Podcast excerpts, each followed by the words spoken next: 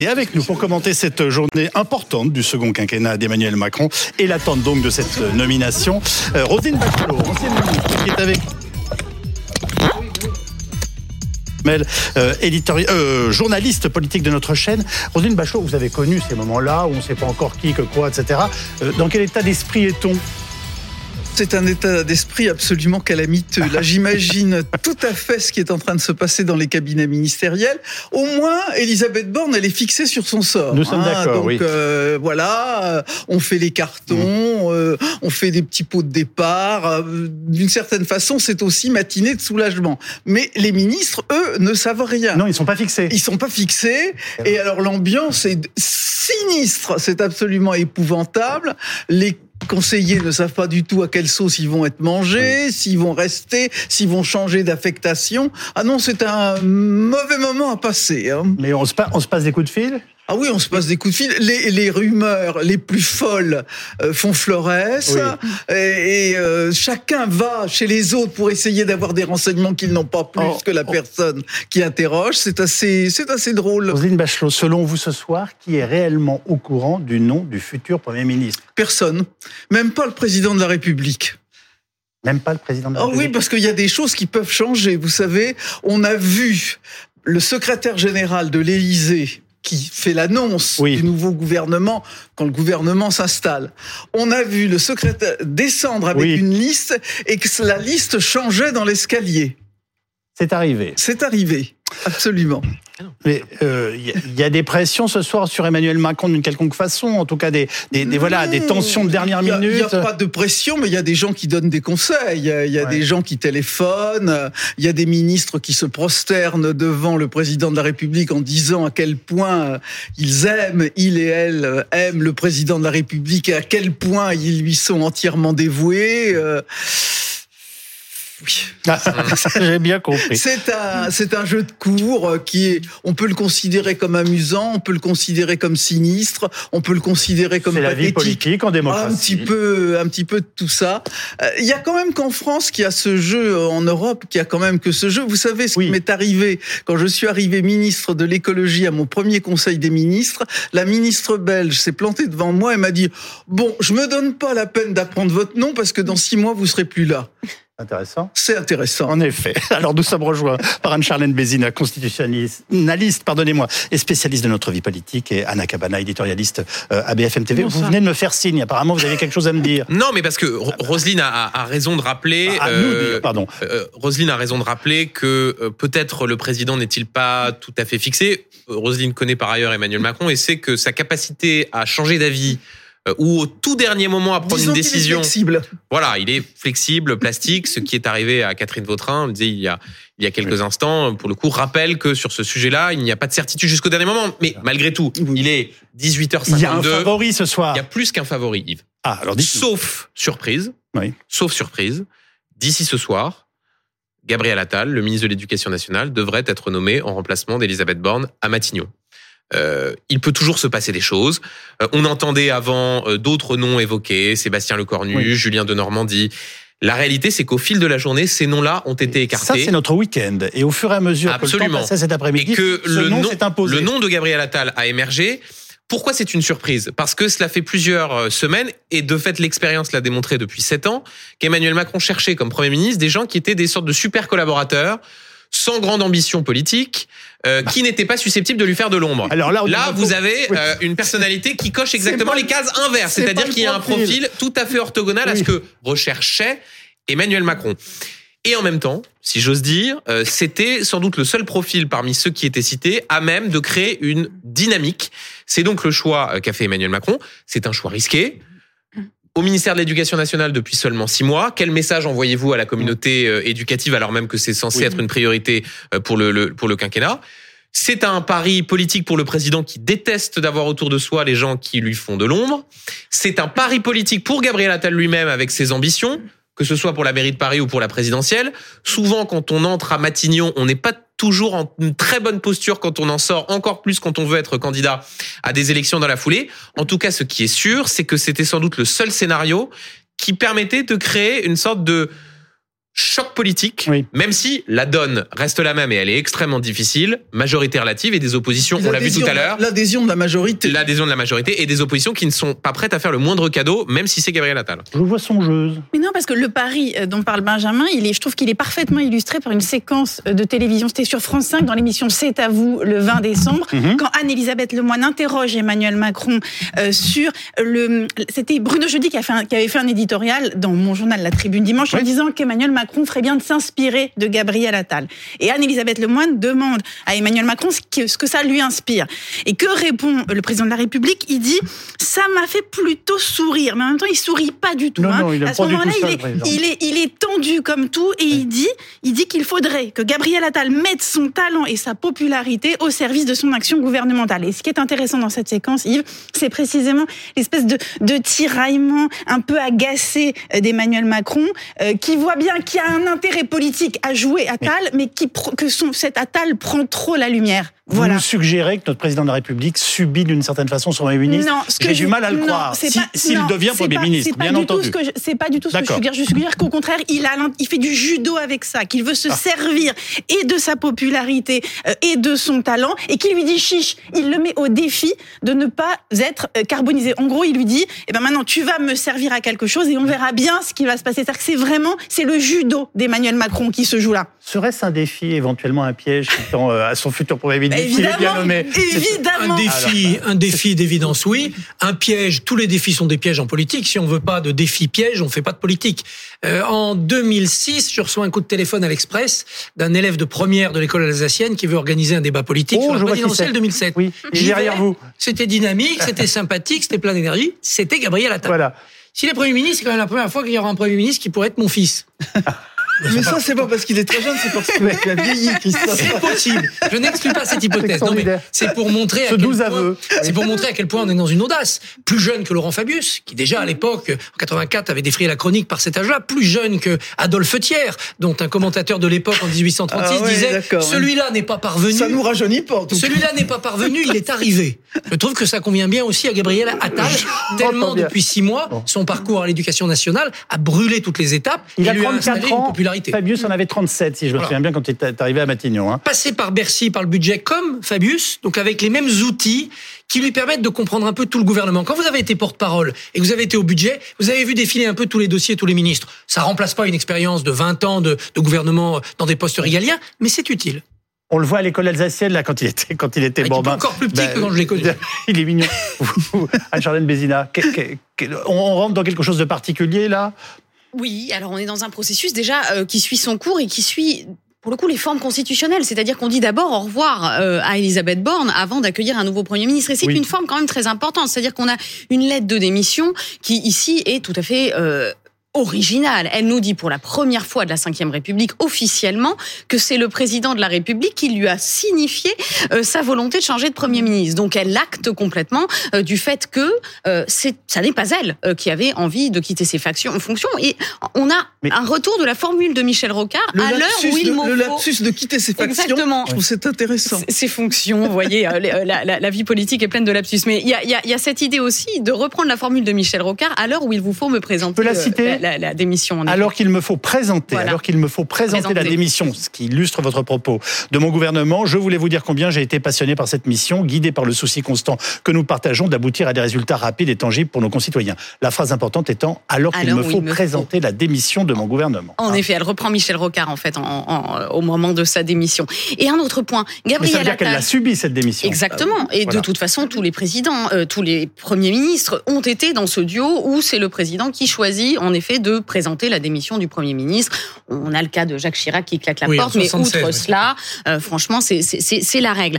Euh, pour la candidature de Gabriel Attal, on a en fait un président qui est un petit peu entre euh, François Mitterrand avec Michel Rocard, qui le nomme pour le court-circuité, et Jacques Ah oui. Chirac avec Dominique de Villepin, qui essaye d'éviter la candidature de Nicolas Sarkozy. Et fait- Emmanuel Macron. Ça fait beaucoup. Voilà, Emmanuel. Macron essaye justement de, de ne pas contrer finalement le mouvement des choses, Mm. tout en sachant aussi que Gabriel Attal est encore jeune dans sa carrière politique et que c'est peut-être un peu tôt pour lui pour se prétendre Oui. présidentiable. Donc euh, c'est à lui à, à la fois lui offrir un marchepied et aussi euh, quelque chose de tout à fait euh, un poison, euh, puisque c'est un test au moment de cette majorité relative dans un gouvernement où on remanie, alors qu'on risque aussi de remanier. Il faut, il faut en parler.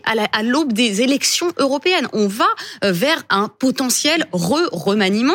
Donc, est-ce qu'il va vraiment pouvoir garder cette fonction longtemps, ou est-ce que, comme Elisabeth Borne, même après les élections européennes, il se maintiendra et on changera son gouvernement? Mais les lendemains d'élections ne sont pas très bons pour les premiers ministres. Donc, pour combien de temps occupera-t-il Matignon? C'est aussi une question qu'il faudra se poser. Anna Cabana Il y a un effet Bardella. Vous parlez des européennes et évidemment, il faut avoir, enfin, tout le monde euh, dans les, euh, à l'Élysée a en tête euh, les élections européennes et le, et au fond, la forme d'habileté presque charismatique d'un Jordan Bardella, en tout cas son efficacité politique. Et de ce point de vue-là, si vous voulez, la, le profil de Gabriel Attal est est reconnu par ceux-là même qui vont faire la décision aujourd'hui comme pouvant contrer utilement un, Bardella. Pour dire simplement, un débat Bardella-Attal, ça, c'est regardé par la Macronie comme quelque chose qui peut être efficace. Oui. Alors même que il n'y a pas, si vous voulez, les profils, les autres profils, les qui, qui, qui avaient été énoncés pour pouvoir prendre la succession d'Elisabeth Borne,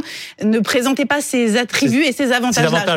Non, voilà, un Julien de Normandie ou un, ou un Sébastien Lecornu n'étaient pas jugés euh, aussi aptes à pouvoir, euh, au fond, ferrailler euh, contre, contre Bardella. Roselyne Bachelot, vous avez vous l'avez côtoyé quand même pendant deux ans oui. au sein du, du, du, gouvernement Castex.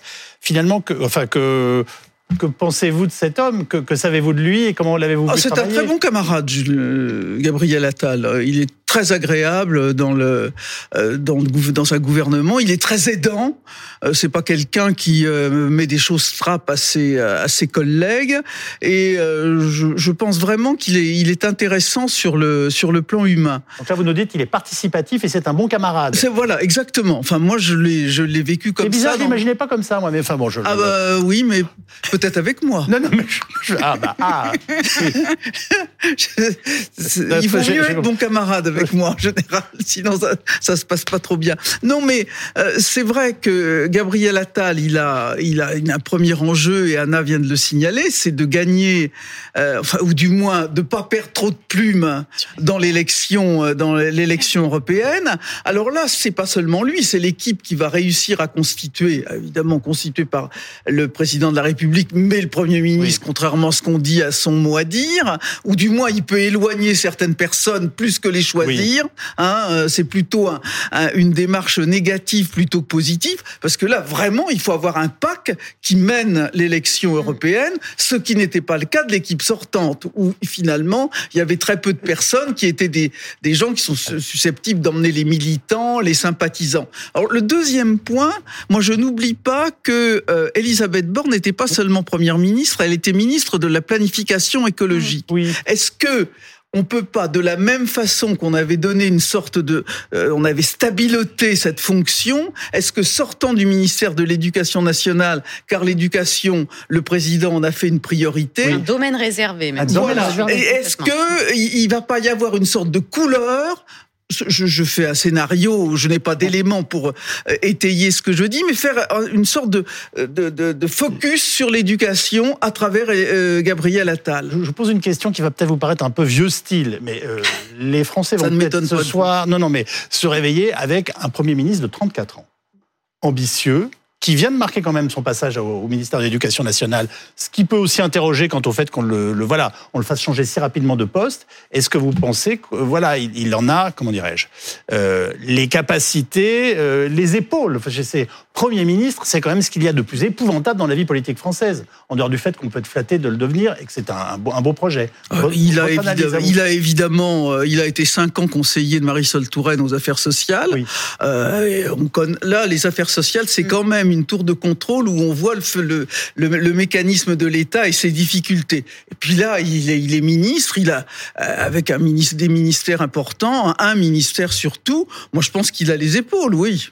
Anne-Charlène Bézina. Euh, ne pas oublier que sa jeunesse est aussi un élément de la communication d'Emmanuel Macron. Euh, rappelons quand même que dans une conférence de presse, François Mitterrand, à l'aube de la nomination de Laurent Fabius, parle de ce Premier ministre en disant ce jeune Premier ministre que j'ai donné à la France. Donc, on est un petit peu là-dedans aussi euh, avec Gabriel Attal. Donc je crois que sa jeunesse est avant tout quelque chose qui le sert à l'heure actuelle, en tout cas dans, dans, sa popularité. Il faut pas oublier aussi que cette jeunesse, elle sert Emmanuel Macron par rapport au fait que c'est une manière de, de, le tester et que c'est aussi une manière pour Emmanuel Macron de continuer à occuper l'espace. C'est-à-dire que au fond, euh, il, il, un petit peu comme de toute façon François Mitterrand avec Laurent Fabius, euh, il continue un petit peu à donner des leçons euh, et à être celui qui incarnera l'espace politique. Donc je ne crois pas euh, que ça soit une question de test par rapport à l'étoffe de Gabriel Attal, mais n'oublions pas quand même que celui qui tire les ficelles et qui continuera, à mon avis, à les tirer, ce sera Emmanuel Macron. Un petit mot aussi sur le Premier ministre. Fin, si dans trois minutes on nous annonce que c'est un autre. on, assume totalement. On assume totalement, cher Roselyne Bachelot, au moment où, nous parlons, le plus probable est que ce soit Gabriel Attal devienne Premier ministre. Et évidemment, nous allons partager ces moments, voir ces erreurs d'intuition euh, et non, jamais, argumenter. Hein. Jamais. Si, si, avec jamais nos, téléspectateurs. Je vous laisse terminer votre phrase et, on va au ministère de l'Éducation. Un, point sur ce qu'on a dit des, des, premières ministres à tirer, et c'était la première sous la Ve République, Elisabeth Borne a une première ministre à la planification écologique. Euh, c'est vrai que ça serait intéressant, en tout cas, d'avoir à nouveau un Premier ministre attiré, c'est-à-dire un acte de nomination avec une fonction particulière et cette candidature avec l'idée de l'éducation. En tout cas, ça correspond Il y a beaucoup plus de fonctionnaires à gérer que dans le cas de l'écologie. Voilà, ça, ça correspond au cap du moment. Perrine Vasque, vous êtes au ministère de l'Éducation. Est-ce que ça bouge un peu? Est-ce qu'il y a des lumières? Je ne sais pas. Euh. des valises. Alors écoutez, Yves, c'est justement intéressant vous parliez de lumière parce que j'étais en train de faire remarquer euh, à mes collègues et confrères ici présents que justement les seules lumières qui étaient euh, éclairées depuis le début de l'après-midi eh bien, étaient en train de toutes s'éteindre. Alors non, c'est désespérément calme ici. Nous sommes ici depuis 14h30. Euh, eh bien, très peu d'activités autour de ce ministère de l'Éducation, très peu d'entrées de véhicules, très peu de sorties. Grâce à Véronique Favre, Fèvre, la, la spécialiste éducation de BFM TV, nous avons su aux alentours de 18 h 30 que Gabriel Attal était ici même au ministère en réunion avec les directions des personnels ici parce que pour le reste, rien n'a fuité malgré nos nombreuses relances aux équipes de Gabriel Attal qui euh, normalement sont plutôt euh, bavardes avec les journalistes. Rien, aucun signe de vie depuis le début d'après-midi. Alors cette attente, elle est longue pour les journalistes, elle est longue pour les ministres qui attendent également leur avenir, mais, mais aussi pour les députés hein, macronistes qui attendaient depuis euh, plusieurs semaine maintenant, un remaniement avec un nouveau souffle, une nouvelle énergie. Beaucoup me le disaient, même avant la loi immigration. Alors, je les ai quelque peu sondés cet après-midi sur Gabriel Attal, parce qu'on savait que certains voulaient plutôt Bruno Le Maire, Sébastien Lecornu, mais Gabriel Attal n'était pas dans les radars. Eh bien, il semblerait que pour beaucoup, le ministre de l'Éducation nationale soit un très bon candidat, un cadre de la majorité, me disait, c'est l'effet waouh que l'on attendait. Un autre me dit, oui, c'est un pari, mais c'est la seule chose qui a de l'allure en ce moment. Et puis d'autres pensent à la campagne européenne à venir dans les prochaines semaines. Il est jeune, dynamique, il est identifié des Français.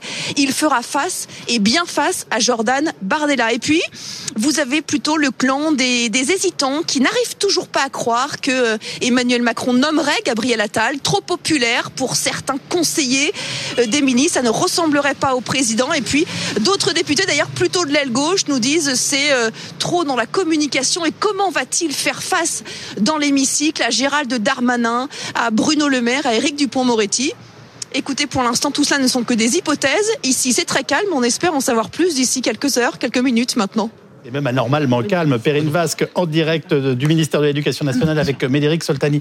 Euh, ce moment qu'on est en train de vivre là, où euh, rien n'est confirmé, mais tout semble très engagé, mm. ça continue d'être le, bonheur du président, de faire durer, de montrer c'est lui qui décide. Il est 19h07. Oui. ce que l'on comprend, c'est que, en tout cas, c'était le cas il y a une vingtaine de minutes. L'idée était de clore le suspense avant 20h. Donc, vraisemblablement, il ne reste pas encore beaucoup de minutes à être dans cette sorte de spéculation, même si euh, là encore, euh, c'est pas de la spéculation. Je veux dire, vous savez, ça fait euh, plusieurs jours qu'on réfléchit et qu'on essaye de s'informer sur les hypothèses mmh. possibles. Là, tous les signaux convergent. Pour vous, le choix est fait. Écoutez, en, tout cas, oui, oui, non, mais Yves, pour répondre très clair, très clairement, selon les informations qu'on a, il n'y a plus de suspense. À moins, encore une fois, oui, que le président de la République décide, en son âme et conscience, au tout dernier moment, de dire l'inverse de ce qu'il dit à ses plus proches conseillers euh, et à ceux qu'il croise depuis euh, le début d'après-midi. Ce serait étonnant. Là où vous parlez de moments euh, particuliers, ce moment particulier va continuer de toute façon, parce que déjà, on rentre dans une configuration politique qui est une configuration politique différente de celle que l'on vit depuis 2017, c'est-à-dire un Premier ministre qui a une existence politique propre, ça va créer des réactions en chaîne. Réactions en chaîne sur la façon dont le gouvernement va être composé. Sans doute, le Premier ministre va-t-il, euh, le futur Premier ministre, si c'est bien Gabriel Attal, va-t-il essayer de mettre sa patte peut-être un peu plus que quand Elisabeth Borne arrive euh, euh, et que ou Jean Castex ou que Jean Castex arrive. Réaction en chaîne également sur un certain nombre de ministres qui sont susceptibles de se dire est-ce qu'on a envie d'être sous l'autorité de Gabriel Attal Bruno Le Maire, euh, dont il a été le, le, le, chef, puisque Gabriel Attal était ministre délégué au budget. Bruno Le Maire qui lui-même souhaitait aller à Matignon. Euh, Bruno Le Maire, dont certains... Bah, Roselyne, enfin écoutez, je, je sais pas, en tout cas... Je pense que si on avait proposé à Bruno Le Maire d'aller à Matignon, je ne suis pas sûr qu'il aurait dit non. Voilà. Et donc, bizarre, il y a, moi non plus. Et donc, et donc, il y aura ce sujet-là, avec en plus un sujet qui sera posé, si vous décidez de garder tous les gros ministres dans leur ministère, certains se diront mais à quoi bon, euh, à quoi bon remanier? Autre difficulté, Gérald Darmanin, ministre de l'Intérieur, qui a de très mauvaises relations avec Gabriel Attal, c'est de notoriété publique. Comment est-ce que ça va se passer? Gérald Darmanin, qui lui-même, il y a encore quelques mois, était s'était retrouvé à quelques kilomètres, sinon quelques mètres, de remplacer Elisabeth Borne oui. Euh, début juillet 2023.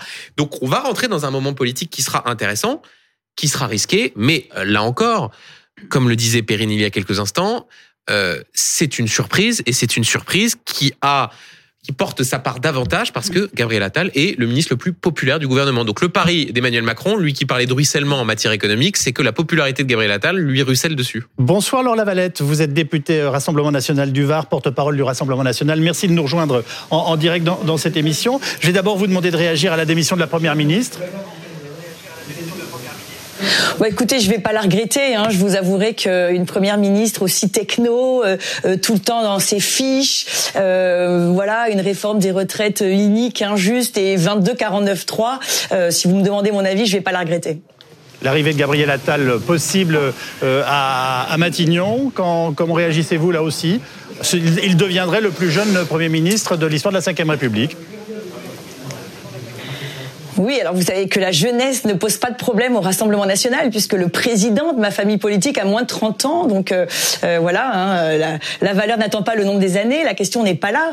Euh, je suis plutôt étonnée. Il était à la tête d'un grand ministère. Il s'apprêtait à faire, d'après lui, de grandes réformes et il quitterait le navire. J'avoue que euh, voilà, je pense que ça, ça dit aussi euh, une façon de faire assez particulière. Je pense que c'est un peu un manque de respect envers les professeurs, envers voilà ce ministère qui me paraissait très important. Après, euh, euh, voilà, peut-être que l'attrait du pouvoir et l'attrait, euh, l'attrait de Matignon était plus fort.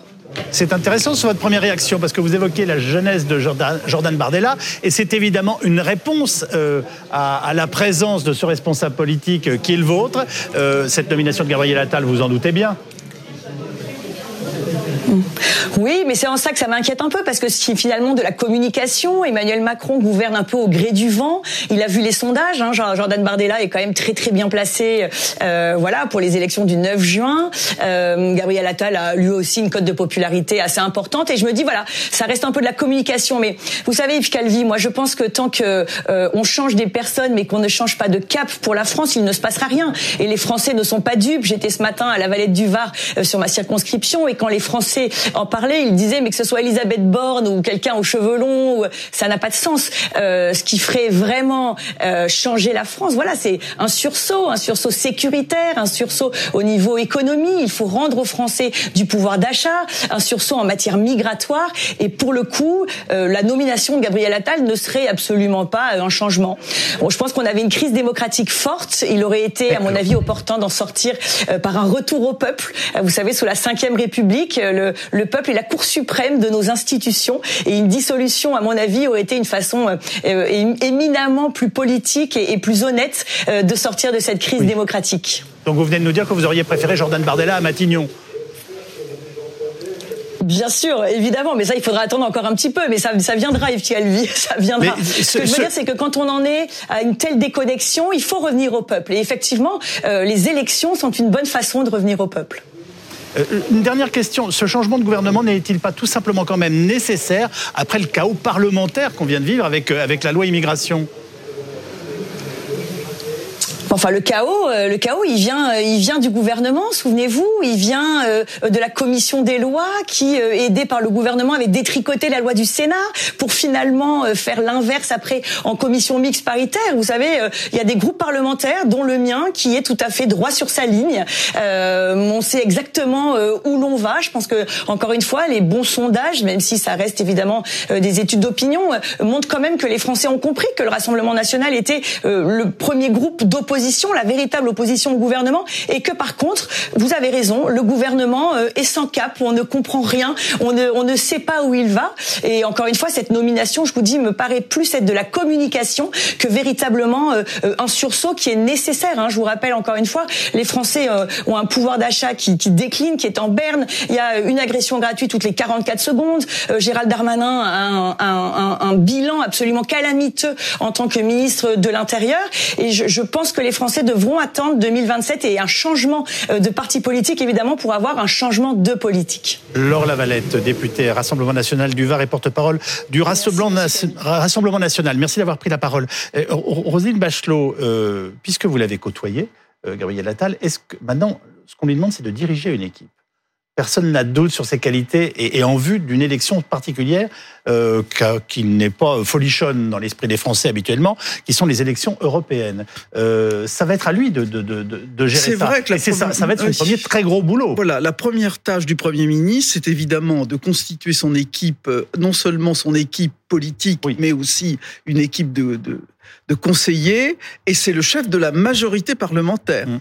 Et c'est sans doute la, première tâche de Gabriel Attal, parce que on vient de traverser une période de, de, turbulence à l'intérieur de cette majorité. On l'a vu dans la loi euh, sur les retraites, on l'a vu à nouveau dans la loi immigration, on l'a vu sur un certain nombre de textes où les uns, les unes et les autres ont, exprimé leur malaise, hein, on l'a même vu à l'intérieur du gouvernement avec certains ministres. Donc là, il va falloir vraiment resserrer les troupes parce que euh, une minorité, euh, enfin une majorité minoritaire, je sais pas comment on peut, relative, pardon, je, cherche, je recherchais le terme, elle a besoin aussi de se souder, sinon euh, elle va aller à volo. Maintenant, les, structures de gouvernement font que Gabriel Attal sera capable d'être le, chef de, de, cette équipe. C'est pas, j'allais dire, c'est pas le plus, c'est pas le plus difficile. Je, je, l'en crois capable. On, verra bien. Moi, je pense qu'il y a de toute façon dans la dans le quinquennat de la Ve République, il y a euh, deux phases toujours. Il y a les grosses lois dans les deux premières années, puis il y a le fait de faire vivre le travail des deux premières années pendant les trois ans qui suivent. Donc, il est sur une période qui est plus facile pour créer l'union à l'intérieur. Je dis non, mais je vois Anna qui, qui, qui, doute un peu de ce que je dis. Jamais, Roselyne, quand vous parlez, je ne doute. Mais euh, j'ai le sentiment qu'il n'y a pas des, des, textes aussi clivants dans cette deuxième séquence du quinquennat que les textes extrêmement clivants qu'il y a eu dans les deux premières années. Donc il peut s'engouffrer dans cette... Vous êtes en train de nous dire qu'il va avoir une tâche plus facile qu'Elisabeth Borne. Hein oui, ben, c'est évident. Non, mais euh. ça allait pour vous. Je suis pas sûr que ça le soit pour ceux qui nous écoutent, donc c'est pour ça que c'est intéressant. Vous vouliez intervenir? Oui, peut-être parce que on n'a pas encore de certitude sur le nom qui va arriver. Donc, on va rappeler peut-être les, les, étapes qui, de toute façon, devront se passer au sens de notre constitution. Vous avez on est, un peu de l'ordre dans cette émission. On est dans, dans le moment de l'article 8 de notre constitution. On sait qu'on va avoir un nouveau premier ministre, mais qu'est-ce que ça signifie? Ça signifie déjà qu'on va avoir un nouveau gouvernement. On le disait, ça veut dire beaucoup de tractations au sein euh, des deux têtes de, de, de, de notre exécutif, premier ministre et président vont devoir discuter de toutes les nouvelles équipes, de tous les nouveaux cabinets, de tous les nouveaux portefeuilles. À chaque fois, est-ce qu'on aura des premiers ministres? À titre Est-ce qu'on aura des périmètres différents? Donc beaucoup de choses qui vont devoir s'arbitrer. Je suis déjà épuisé là. Du temps. Il faut pas oublier ça, c'est qu'on a vraiment un timing qui va être long parce que là, c'est sûr qu'on attend un nom, mais on aura ensuite des étapes assez longues.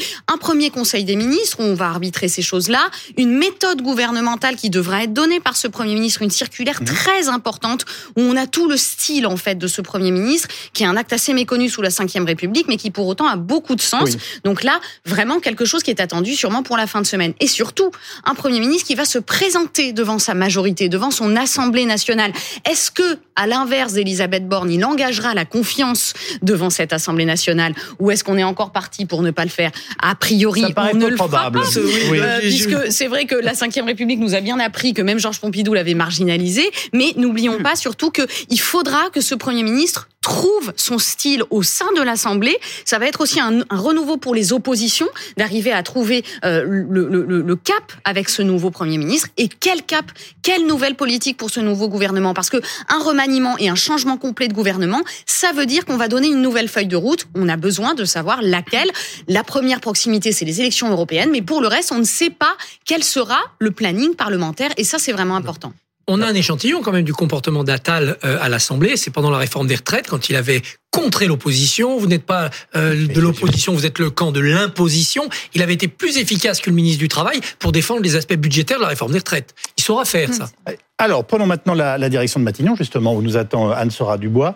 Euh, est-ce que ça bouge un petit peu autour de vous, Anne-Sora? Expliquez-nous le climat. Le climat est froid. Alors écoutez, on a vu rentrer tout à l'heure euh, les conseillers de la Première ministre pour une réunion de cabinet, une réunion de logistique, nous dit-on, comment ça se passe à partir de maintenant?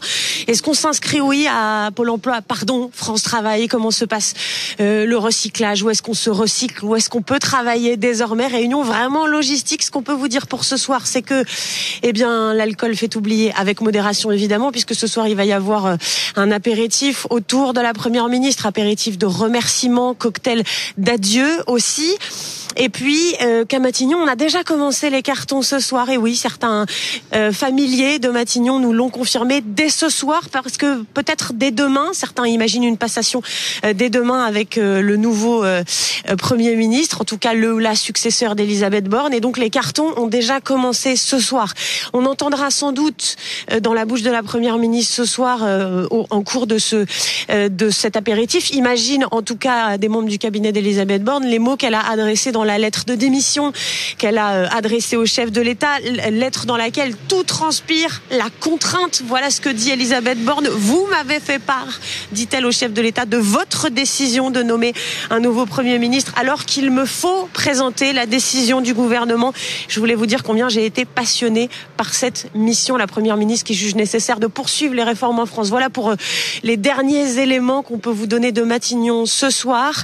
Une petite coupe de champagne, sans doute pas mal euh, de tristesse et puis des cartons qui commencent à se faire avec aussi, quand même, on vous le dit, une forme de soulagement parce que euh, le supplice chinois a duré assez longtemps quand même, plusieurs allers-retours à l'Elysée pour aller s'entretenir avec le chef de l'État, même si l'horizon n'est pas clair, au moins il est dégagé, me disait un familier d'Elisabeth Borne. Au moins maintenant, on sait à quoi s'en tenir. C'est la fin de cette aventure à Matignon en attendant la nomination du futur Premier ministre, puisqu'en attendant, précise quand même l'Élysée, eh bien Matignon continue, Elisabeth Borne aussi, d'assurer l'intérim et les affaires courantes jusqu'à l'arrivée du nouveau locataire de Matignon, ici rue de Varennes. Bien sûr, merci pour toutes ces précisions. Anne-Sora Dubois en direct donc euh, de l'hôtel euh, Matignon. Euh, je, vous ai vu réagir. Oui, parce que Anne-Sora Dubois a employé un mot qui est très important dans la psychologie politique d'Emmanuel Macron, c'est le mot supplice. Emmanuel Macron, il adore être le maître des horloges, il adore faire mariner, faire mariner les commentateurs que nous sommes, faire mariner aussi les ministres et les conseillers ministériels. Au fond, si vous voulez, mettre à rude épreuve leurs nerfs, leur cœur, leur, leur tripes. Et moi, je me souviens D'où lui vient cette névrose? Non, mais, je non, mais est-ce que vous vous souvenez de la fin du mois de juillet dernier, quand il y a eu ce dîner des congédiés? C'est-à-dire, il a convié à l'Élysée tous les, tous les ministres en, poste, alors même que euh, Elisabeth Borne venait d'être conduite, elle était la seule, euh, si vous voulez, qui était fixée sur son sort. Tous les autres euh, hôtes d'Emmanuel ne Macron savaient pas ce qu'était leur avenir. Ne savaient pas ce qu'était leur avenir, étaient morts de trous, ils avaient mal au ventre et tout. Emmanuel Macron faisait le joli cœur, blagueur devant tous ces autres. Et je trouve que c'est important de se rappeler ça parce que il y, a, y, a, y a chez Emmanuel Macron un vrai goût. Ils l'ont tous fait. Mais bien sûr. J'ai servi trois présidents de la République et j'ai connu les autres. Roselyne, Roselyne et chaque fois qu'ils perdent du pouvoir, ils jouent de ça. Ils jouent de ça, exactement, parce que c'est le pouvoir qui leur reste. C'est le seul. Et, Emmanuel, Macron, et Emmanuel Macron, il, il, enfin, il prend un plaisir particulier parce que les petites blagues comme ça, Roselyne. Euh, alors, j'ai pas, j'ai pas votre expérience, mais moi, je me fais raconter, je me fais raconter les, dîners. Mal. Et là, et là, clairement, Roselyne, ce, ce dîner-là, ce dîner-là du mois de juillet, Ah ben, il, était, monstrueux. il était plus en verve que jamais. Il était adorable, attentionné, cajoleur avec tout le monde. Donc là, il y a chez Emmanuel Macron le goût, au fond, de ce temps de latence-là. Voilà, on est dans ce temps de latence et je suis sûre qu'il nous regarde en souriant. Dans, dans quel état d'esprit est ce son ce soir? Je ne sais pas, par exemple, j'en choisis deux. hein. Bruno Le Maire et Gérald Darmanin. Eh ben, pas comme Emmanuel Macron. Bah, Écoutez, euh, alors visiblement Roselyne n'avait pas l'air d'accord tout à l'heure, mais on parle de deux personnes qui euh, ont eu ou ont des ambitions euh, pour à court terme Matignon, à plus long terme, ils se disent qu'il peut leur arriver, euh, euh, comment dire, ils peuvent avoir un... l'élection présidentielle. Voilà, Nous je- sommes d'accord, c'est pour ça que je voulais. Je cherchais une façon élégante Voilà. de le dire. Donc, est-ce qu'ils Par vont accepter ailleurs- d'être- Pardonnez-moi, alors je vous le dis autrement. Est-ce qu'ils vont accepter d'être dirigés par un gamin de 33 ans? Écoutez, quelle est l'alternative pour euh, pour eux? Est-ce que trois ans et demi, trois ans et demi avant l'élection présidentielle, sortir du gouvernement euh, est un comment dire une bonne stratégie pour euh, Gérald Darmanin ou Bruno Le Maire La chose En est tout assez cas, Mais- c'est peut-être c'est une mauvaise stratégie pour être euh, candidat à la présidence Oui, mais de la République. Roselyne, vous avez raison, mais ça n'a pas empêché Gérald Darmanin de faire campagne pour l'être il y a six mois, de ne pas être choisi au final par euh, Emmanuel Macron et de le regretter amèrement et durement. Ça n'a pas empêché Bruno Le Maire au mois de décembre de faire un certain nombre de sorties qui avaient quand même pour objectif de laisser entendre qu'il avait des idées qui dépassaient le seul champ du ministère de l'économie et des finances. Donc maintenant, il va y avoir un sujet assez simple. Je repose ma question. Vont-ils Oui. accepter Eh Tous deux étaient ambitieux. Tous, le, tous deux souhaitaient acceptent d'une façon ou d'une autre, Eh bien- Premier ministre, d'être dirigé. Oui, mais- Un gamin. Yves-. Ça n'a rien de désagréable j'utilise cette expression, d'être dirigé par un gamin de 34 ans. Eh bien, Yves, deux réponses. Un, Emmanuel Macron et Gabriel Attal souhaiteront-ils garder tous les gros ministres dans leur ministère Donc j'inverse aussi la chose. Est-ce qu'ils voudront garder tel quel? Éric Dupont-Moretti à la justice, Oui. Gérald Darmanin à l'intérieur, Bruno Le Maire au ministère de l'économie. Ce que l'on peut vous dire ces dernières heures, Voilà. c'est que par exemple, le sort de Bruno Le Maire paraissait plutôt en suspens, c'est-à-dire ce qui commençait à circuler, c'était la possibilité qu'il quitte le gouvernement. Ça, c'est le premier élément. Ensuite, vous me posez la question, vont-ils accepter Oui. euh, d'être sous l'autorité de, de Gabriel Attal? Là, pour le coup, euh, je, je rejoins, en tout cas, je complète ce que disait euh, Roselyne Bachelot. Le timing pour sortir du gouvernement et faire un acte d'autorité en disant je n'accepte pas d'être sous l'autorité de Gabriel Attal, donc je décide de quitter le gouvernement, serait honnêtement compris comme un caprice par les Français. Maintenant, tout dépendra de la proposition qu'il leur est faite, évidemment.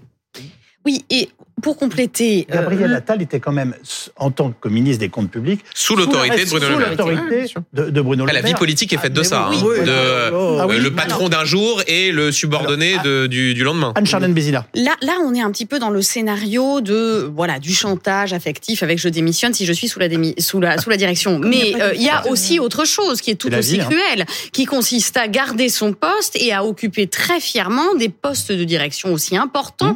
que l'intérieur, les finances, la justice. Et si on garde ces trois personnalités dans ces trois ministères clés, euh, il faut pas oublier qu'un premier ministre n'est rien tout seul. Et donc ces grands portefeuilles ministériels auront un poids très important, voire même un poids de contradiction euh, qui pourra être euh, de nature à mettre en minorité leur premier ministre. C'est arrivé sous la Ve République, on est des ministres des Finances euh, qui soient très en désaccord avec leur premier ministre, qu'ils fassent savoir.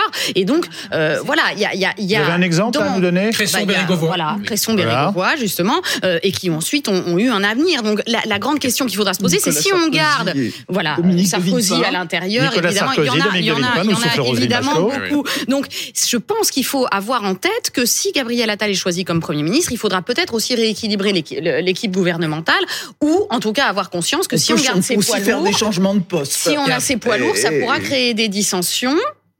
C'est une évidence. Christophe Il Barbier. y a aussi l'intérêt de la France quand même.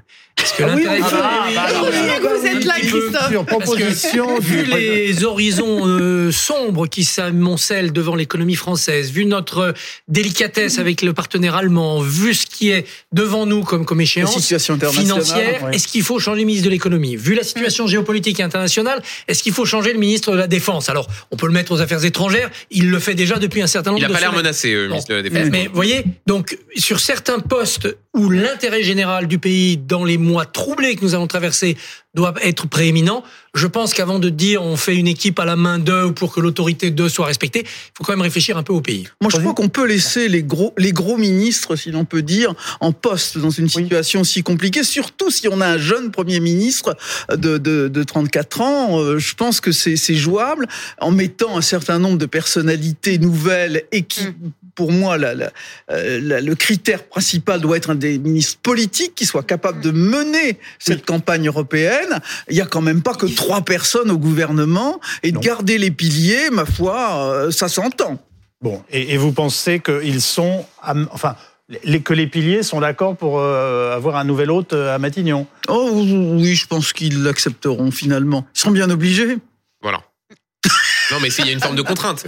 Il y a une forme de contrainte. Après, ce que dit Roselyne est, est vrai. Plus le, le, la nomination d'un nouveau Premier ministre est un choc politique, plus vous pouvez vous permettre de changer moins de choses au gouvernement. Si Julien de Normandie ou Sébastien Lecornu avaient été nommés, là, pour le coup, il aurait sans doute été nécessaire de changer davantage de choses euh, au sein du gouvernement. Maintenant, ne sous-estimons pas aussi euh, la capacité des uns et des autres euh, de tenter à certains moments de savonner un petit peu la planche de la personne qui oh. sera à Matignon. C'est un tout petit peu leur tempérament de quelques-uns qui ne sont pas des perdreaux de l'année, euh, euh, comme on dit, et qui pourraient avoir l'idée aussi de se dire que précisément hmm. un potentiel rival qui arrive aussitôt à Matignon est euh, quelqu'un que l'on peut tenter d'accompagner vers la sortie. Ils vont s'employer à le cramer. Voilà, c'est un petit peu ce que je pense. Fin de règne aussi, et c'est vrai qu'Emmanuel Macron à la fois se redynamise en nommant Attal à quelques mois d'une échéance politique importante les Européennes. Il a trois ans devant lui. Hein trois ans de il a quand même une course de haie. Les européennes, il faut pas que l'écart soit trop grand s'il est derrière Bardella. Et s'il pouvait être devant, ça serait mieux. Et le chef de la majorité sera chef de la campagne.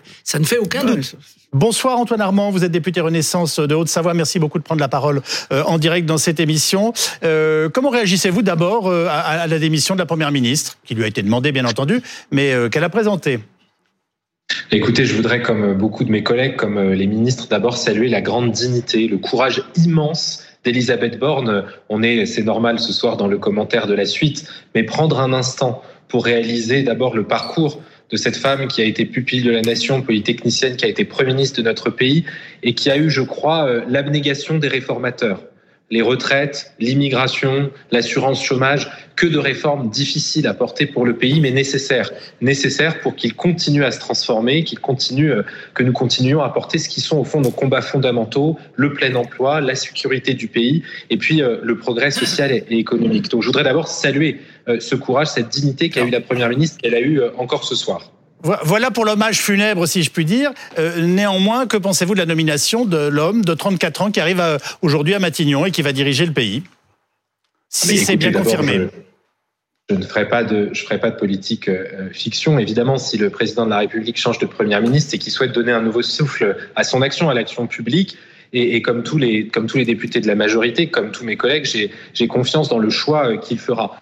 En l'occurrence, je crois que vous parlez de, de Gabriel Attal. Oui, euh, si c'était lui, bien sûr que ce serait un choix excellent. Pourquoi? Parce que Gabriel Attal, finalement, il a su montrer qu'il parle vrai et qu'il agit juste. Il l'a montré euh, au ministère des Comptes publics, il l'a montré comme porte-parole du gouvernement, il l'a montré à l'éducation nationale et il agit, il agit comme plein d'autres ministres au sein du gouvernement dans cet esprit absolument essentiel pour nous, députés de la majorité. C'est un esprit de dépassement des clivages d'Emmanuel Macron. Euh, comme nous l'avons fait ces derniers mois, non pas dans l'esprit euh, d'être plutôt de droite ou plutôt des gauches, mais de prendre les mesures, comme c'était le cas encore dans le projet de loi d'immigration, qui sont attendues par les Français et que les Français ne considèrent pas comme de gauche ou comme de droite. Dépassement des clivages, ça veut dire quoi concrètement? Ça veut dire que ça veut dire que ce qui a mené aux responsabilités Emmanuel Macron, ce qui nous a mené aux responsabilités, c'est ce que ne supportaient plus les Français, ce sont des guerres de clans, des guerres de camps plutôt que des propositions concrètes. Le dédoublement des classes, est-ce que c'était de droite ou de gauche? C'est nous qui l'avons fait. Le dépassement des clivages énergétiques, c'est nous euh, qui le portons. Le plein emploi avec des mesures qui sont dites de droite, la conditionnalité du RSA, ou dites de gauche, l'accompagnement personnalisé des demandeurs d'emploi, c'est nous qui le portons. Et c'est ce qui compte autant pour les députés de la majorité que nous sommes, que nous ne soyons pas euh, renvoyés à un camp ou à un clan. Ce que nous portons, c'est l'efficacité des mesures au service des Français. Merci beaucoup, monsieur le député, d'avoir pris euh, la parole ce soir en direct sur BFM TV.